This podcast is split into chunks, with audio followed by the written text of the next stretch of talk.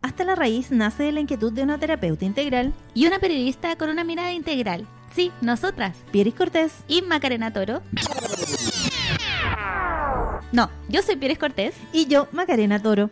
Ambas buscamos visibilizar y tratar de encontrar el camino hacia el bienestar emocional. Y lo hacemos de una manera cercana, como una conversación entre amigas. Y además con interesantes invitados e invitadas. Tras cada capítulo iremos compartiendo recomendaciones, ejercicios, meditaciones, entre otros. Siempre desde nuestras áreas de expertise, comunicación y terapia integral, bajo el rótulo Enraizando. Bienvenidos y bienvenidas a Hasta la Raíz, el podcast sobre bienestar. Hola, ¿qué tal? ¿Cómo están? Comenzamos un nuevo episodio de Hasta la Raíz Podcast, este podcast sobre bienestar emocional. Soy Macarena Tori junto a Pieris Cortés, les acompañamos capítulo a capítulo. ¿Cómo estás, Pieris? Bien, ¿y tú, Maca? Bien, contenta. Sí, hoy día es un lindo día, hay solcito, no está tan nublado, hace frío igual, pero no tanto.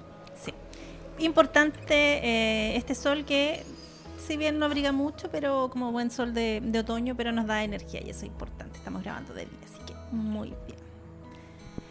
Hoy vamos a profundizar en un tema eh, relevante pero que es poco visibilizado. Vamos a hablar de comunicación efectiva. Sí. Comunicación efectiva que es muy, muy, muy fundamental para las relaciones sociales, para el trabajo, para nuestra profesión, para todo, absolutamente todo. Sí, es importante entender que eh, la comunicación no solo es un aspecto eh, técnico, digamos, podríamos eh, hablarlo así, donde hay un emisor, un receptor, hay un mensaje, un canal, que es la forma por la cual nos comunicamos, también implica eh, otros aspectos que son relevantes y por eso hoy día lo estamos hablando en el podcast, que tiene que ver con las emociones, cómo me comunico yo eh, a través de cómo vivo mi emocionalidad. Eso puede hacer que quizás em, pueda a veces reaccionar un poco eh, más violento, quizás pueda a veces reaccionar un poco hiperventilado, hiperventilada. Entonces es importante también que lo sumemos a nuestro proceso comunicativo. Sí, y cómo percibimos el mensaje también, como ahora hay muchas redes sociales donde se malinterpreta el mensaje por eh, a causa del canal, ya sea eh, el Instagram o eh, WhatsApp. Hay muchos malos entendidos porque le ponemos el tono a lo que leemos y a veces ese tono lo tomamos como, ay, me está escribiendo pesado, ah, me está enojada. Entonces se malinterpreta también eh, el mensaje. Y a raíz de eso tenemos diversas reacciones a nivel emocional, entonces la idea es como eh, poner en, dentro de eh, la necesidad de ustedes como que, se cuestionen, como hoy realmente yo me estoy tomando muy personal las cosas, estoy poniendo el otro tono, debería yo ser más efectiva la manera de comunicarme, ¿cómo podemos reforzar esa comunicación efectiva, Maca, ya que es tu expertise, tu área más, em, como digamos, más técnica que podemos trabajar? Sí, mira, primero partir por el tema anterior, el que revisamos respecto de, de la empatía. Entonces yo tengo que primero conocer a mi audiencia, si me voy a dirigir a un mayor número de personas, tengo que conocer también a mi receptor, si es que no lo conozco, indagar, todo depende de cuál sea mi momento comunicativo. Porque puede ser que yo vaya a una reunión por primera vez con esta persona, puede ser que se trate de mi pareja, puede ser que se trate de mi hijo, puede ser que se trate de eh, el grupo de trabajo que, lidero o del cual soy parte. Entonces es importante primero saber con quién me voy a comunicar y tratar de conocer algunas características de esta persona si es que no la conozco desde antes es importante también dar tiempo al proceso comunicativo. Es decir, yo hablo, espero que la persona me recepcione, que escuche de buena forma, pero también yo escucho a la persona sin interrumpir, eh, sin eh, adelantarme a lo que pueda eh, decir, porque eso genera que minimicemos el ruido, que también es parte de la comunicación, que son estos malentendidos, como tú decías, que muchas veces se, se generan. Pero es importante también que yo escuche de manera activa, no solo oiga con mi oído, como a nivel fisiológico. Que es diferente escuchar a oír. Entonces, que yo escuche de manera activa lo que me está diciendo esta persona. Además, algo que es muy relevante porque esa es nuestra comunicación verbal, ¿cierto? Lo otro relevante y que complementa es la comunicación no verbal, que muchas veces dice más de nosotros de lo que nosotros quisiéramos decir o de lo que estamos expresando. Entonces es importante que yo me conozca, que yo quizás me grabe, eh, revise mis actitudes frente al espejo y vaya armonizando y tomando conciencia de mi corporalidad. Es decir, si yo quiero, por ejemplo, mostrar más poder, las mujeres hoy día que estamos más empoderadas, estamos tomando posición de poder. Es decir, cuando yo estoy frente a una audiencia, estoy frente a unas otras personas, no voy a estar eh, así con mi espalda eh, encorvada. Voy a estar con mi espalda recta. Voy a mirar a los ojos a las personas. Es importante. Voy a mirar a cada una de las personas que si estoy en una reunión. Es importante que mi mensaje vaya pimponeando, como diría uno, eh, con cada uno de ellos. Pero es importante que además de todo eso, para que mi comunicación sea efectiva, como yo soy la primera persona que está comunicando, que mi mensaje yo lo tenga muy claro. Porque a veces nosotros tenemos el prejuicio de que la persona que está escuchando o mi audiencia eh, no va, se van a dar cuenta que estoy nerviosa. Se van a dar cuenta que cometí un error. No, no es así. Porque la persona que está escuchando no sabe de lo que tú estás hablando. A menos que sea algo muy específico. Claro, por eso es tan importante darle énfasis, como tú dices, al lenguaje no verbal. Exactamente. La postura, eh, qué quiero representar. Digamos, lamentablemente todo cae primero por la vista. Y después escuchamos y prestamos atención en los otros sentidos, ¿no es cierto? Pero primero es lo que vemos y ya tenemos estos prejuicios, estereotipos ya más o menos almacenados en el cerebro viejo, que es el que almacena toda esa información importante para que no la tengamos que recordar una y otra vez. Entonces, eh, por eso es importante darle énfasis al lenguaje no verbal y prepararnos para entregar el mensaje. Esa es como previa preparación, entonces. Sí, nos preparamos previamente para ello, pero el más importante, además en paralelo, es obviamente preparar mi mensaje. No hablar de temas que yo no manejo, porque en algún minuto me puedo equivocar es importante que si yo quiero hablar de algún tema, si propongo algún tema, maneje la mayor parte de las aristas y también saber responder. Porque es importante que nosotros eh, entreguemos un, mensaje eh, que esté estructurado, eh, inicio, trama, desenlace, tal cual un cuento. Yo siempre le digo a, a, mis alumnos, alumnas en, en las mentorías que, que es importante que yo conozco mi cuento, entonces yo tengo que saber leer mi cuento y contarlo de buena forma, así como tal uno le lee un cuento a un niño, que yo pueda contar mi cuento pero que esté bien estructurado respecto de cómo voy abordando cada uno de, de los aspectos. Entonces, obviamente yo ya manejo el tema, trato de hablar con calma de, además aquí entran otros aspectos que son relevantes y que poco manejamos en la comunicación o le tomamos asunto. Y tiene que ver con las herramientas de la voz o las herramientas vocales o herramientas comunicativas.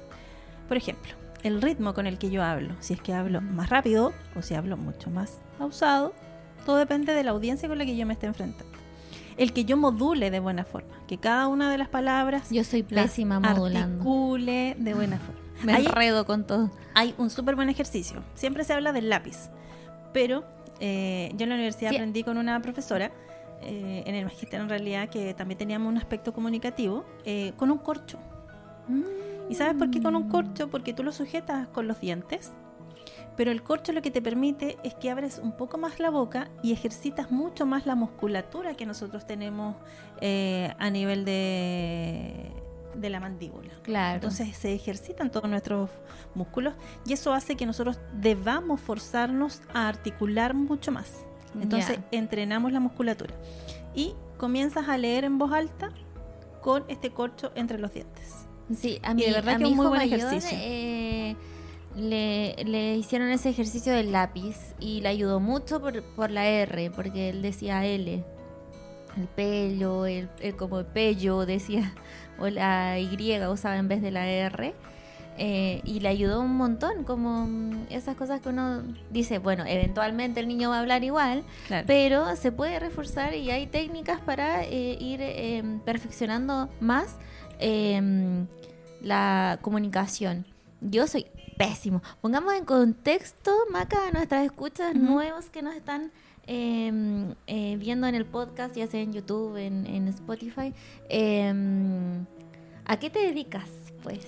Ah, bueno, yo soy periodista, soy locutora de, radio, además magíster en eh, liderazgo, dirección y comunicación estratégica y además hoy día mentora. Hago mentorías comunicacionales, eh, trabajando también la oratoria, que es parte también de todo el proceso comunicativo. Todos podemos ser buenos oradores, a veces tenemos temor, pero si uno se entrena y maneja el ámbito no verbal, el ámbito verbal y además las habilidades de la voz, te puedes transformar en un eh, maravilloso eh, orador. En general, los políticos, hoy día tenemos muchísimas excepciones en realidad, pero los políticos tradicionales son muy buenos oradores, porque en realidad entrenan mucho.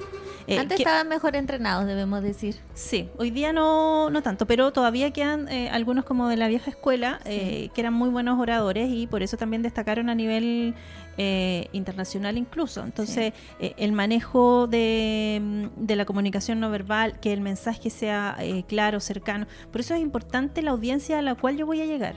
No es lo mismo que yo vaya a participar, por ejemplo, con una charla de, de oratoria y habilidades de la comunicación a la Escuela de Periodismo, por ejemplo, de la Universidad de La Serena, a que vaya a un centro eh, terapéutico de, mujeres donde estamos en otro contexto claro. y además los requerimientos son distintos. Pero no es que yo baje el nivel ni lo sube, sino que mi forma de acercarme es distinta. en base a los ejemplos.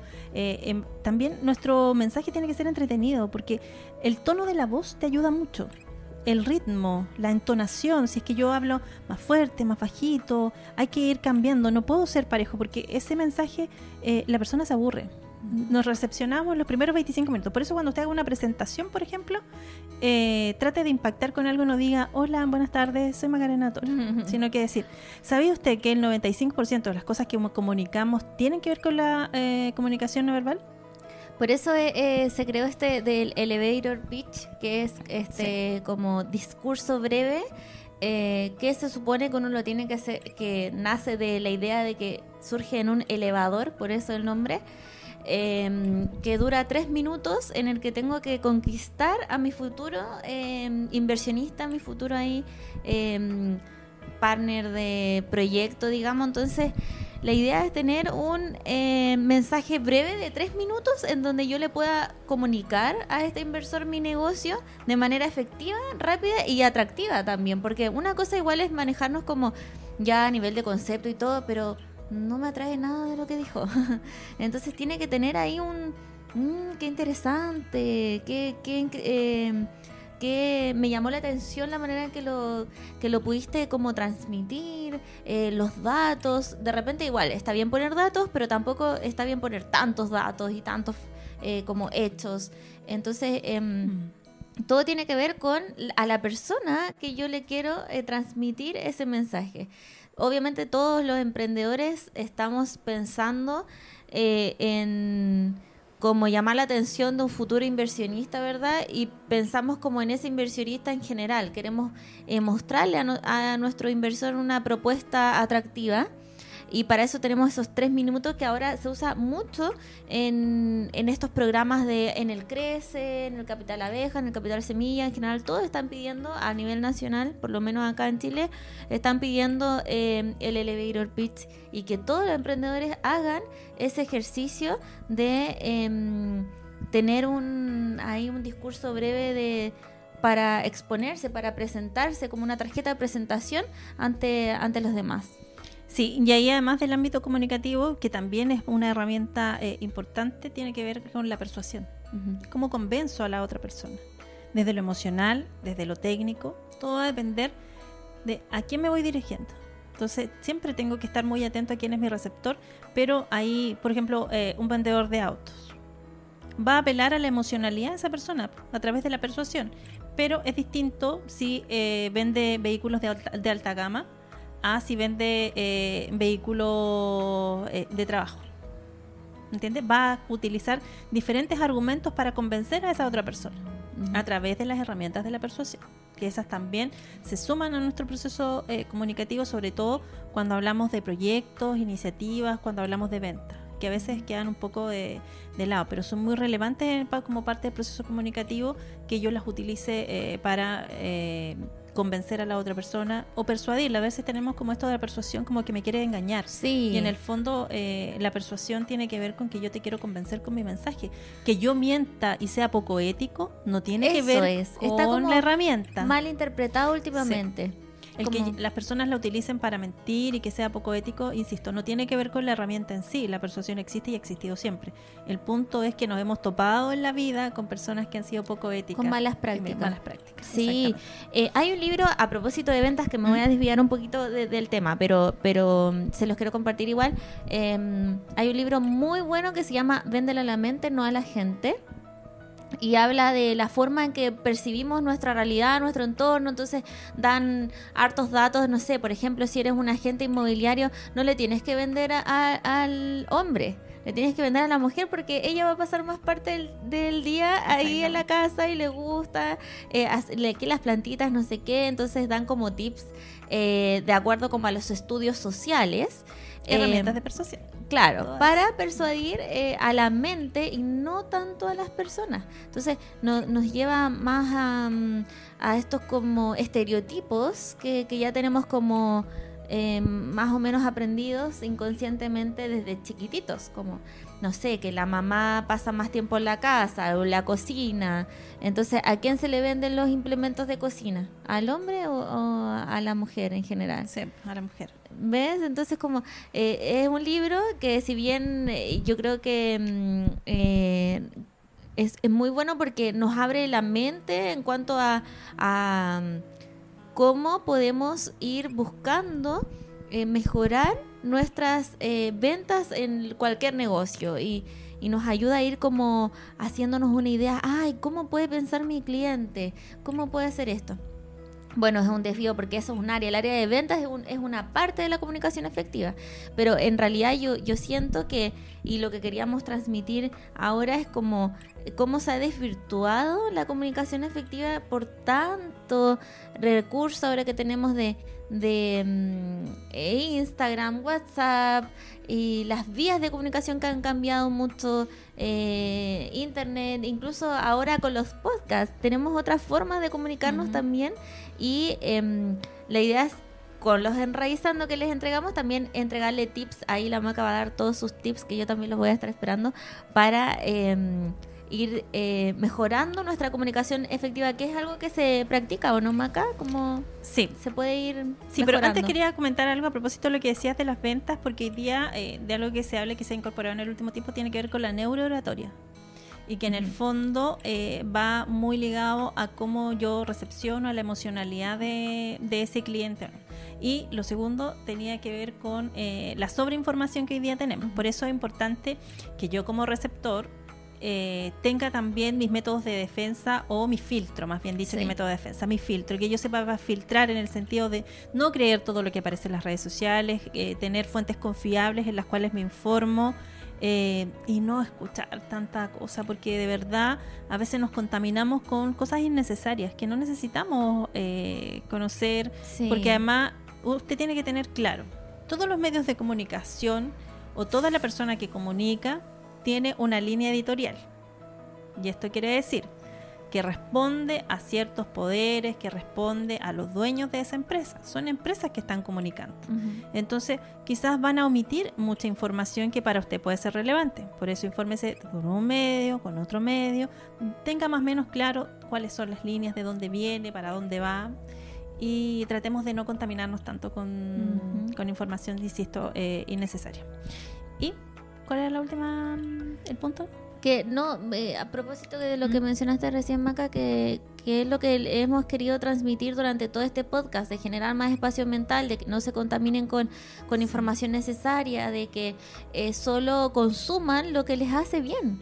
Y hay muchas, yo veo sobre todo lo que más veo, que me da una pena tremenda, estas como corrientes de, cre- de mm, crianzas respetuosas con los chiquitos, a propósito de lo que yo veo más. eh, dentro de lo que trabajo em, y todo es como no es que hay que hacer esto con los niños hay que hacer esto otro hay que este y se dejan llevar tanto por estas em, yo creo que no sé como em, falacias que existen en, como grabadas y que supuestamente las habla alguien que sabe eh, pero no es uno experto en el área, no sé, hay como de repente influencers que porque eh, se dedican más a subir contenido de cierta, de una u otra eh, fuente, eh, influencian igual a muchas mamitas a ciertas propuestas de crianza.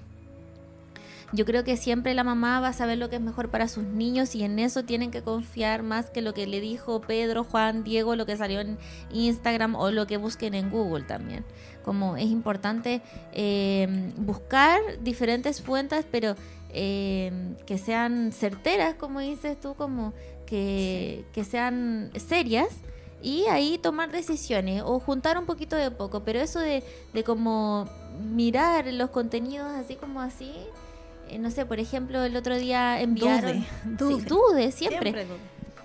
El otro día enviaron a un grupo em, como, ah, eh, es bueno dormir siestas porque los niños tienen mejor memoria. Y después eh, otros estudios sacaron que es malo dormir siesta porque afecta a problemas al corazón. Entonces, como... ¿A quién le creemos? ¿A quién le creemos? yo, mi cuerpo cero sirve para dormir siestas. No me descompongo, me. ¡Ay, no! Se me corta el cuerpo, no. Entonces, yo sigo mi guía interna en ese sentido. Tengo conocidos que la siesta de la belleza sagrada. No pueden existir sin la siesta de la belleza. Pero ahí uno va probando más de lo que dijo expertos en no sé dónde, expertos en no sé cuánto.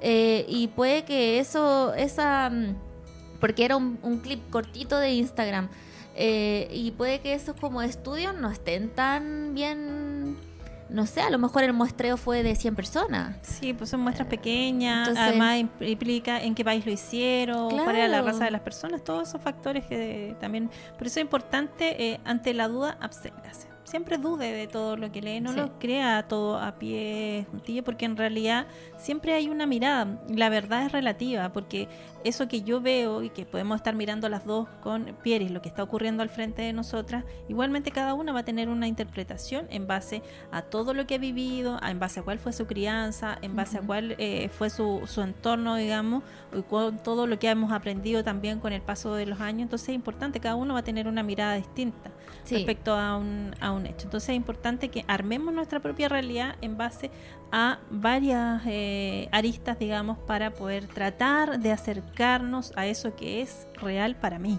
Mantenernos abiertos en perspectiva también, porque como bien dice Macarena, eh, sobre todo en comunicación efectiva, hay diferentes perspectivas de lo que está sucediendo.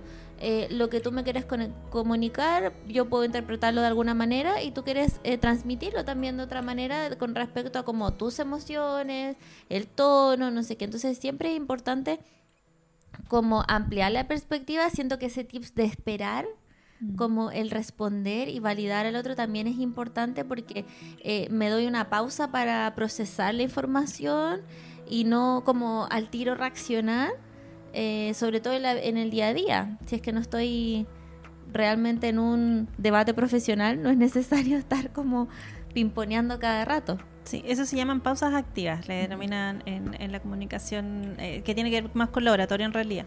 Porque cuando tú haces una pausa activa, haces que la otra persona reflexione. Y los silencios sirven mucho, los silencios también comunican.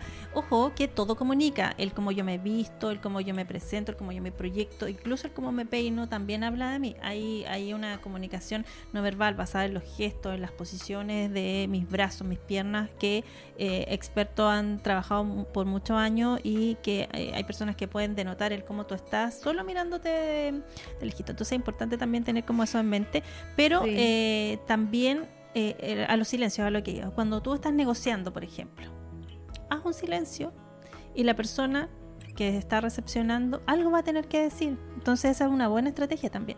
Uno podría hablar para eh, estrategias de, venta, hay muchísimas pasadas en la, en la comunicación porque la comunicación es aplicable para todo y que sea efectiva es algo que hemos estado hablando en los últimos años y logrando también que sea efectiva eh, en una pareja, al interior de mi familia, en mi grupo de trabajo.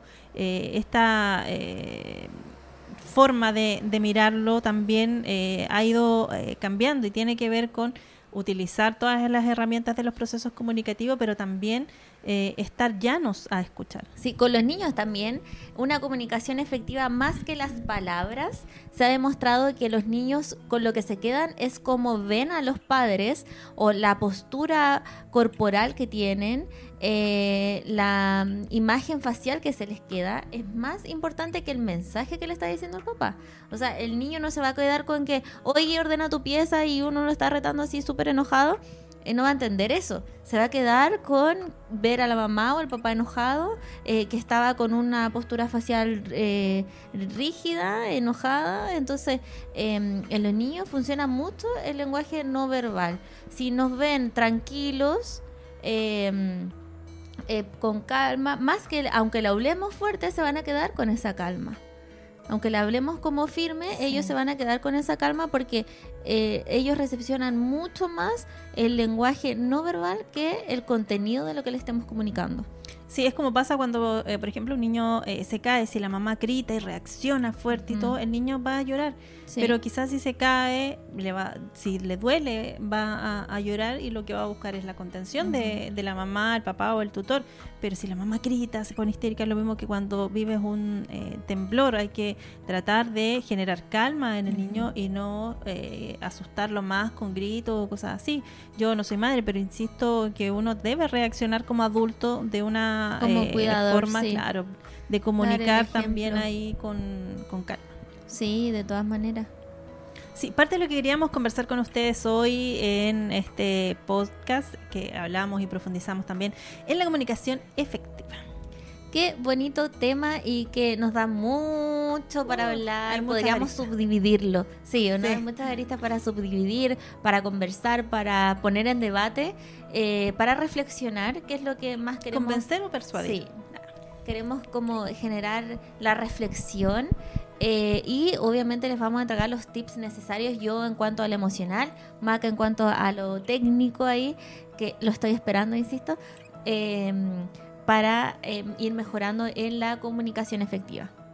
Sí, y además eh, tener en perspectiva, que fue un aspecto que quizás se me quedó en el tintero porque hablamos de las emociones, de eh, mi autoestima también comunica. Por ejemplo, eh, si yo soy una persona con baja autoestima, probablemente soy, voy a ser mucho más introvertido, pero también una persona con baja autoestima puede reaccionar de manera más violenta, buscando poner límites, buscando también un mecanismo de defensa al comunicar.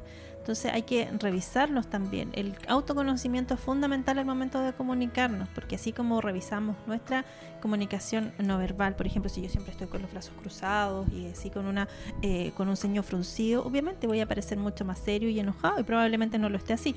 Pero ya me acostumbré tanto a estar con este tono facial, digamos, eh, o con esta comunicación no verbal que eh, estando contento me vea igual. Entonces es importante también el autoconocimiento. Sí, súper importante ahí. Les vamos a profundizar un poquito más en esos tips em, para el autoconocimiento, para la emocionalidad, eh, las cosas como que nos pueden ayudar o jugar a favor eh, cuando tenga que entregar un mensaje importante. Sí.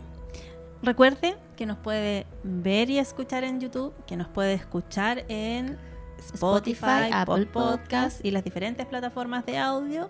Y también nos puede seguir en nuestro Instagram. Sí, y nos pueden enviar sus eh, temas que les gustaría saber, las dudas, consultas eh, a través de Instagram eh, para que no se pierdan. ahí estar interactuando con nosotras. Muchas gracias por escucharnos. Gracias por eh, su tiempo y esperamos acompañarlos en otro capítulo más. Que estén muy bien. Chau, chau. Chao.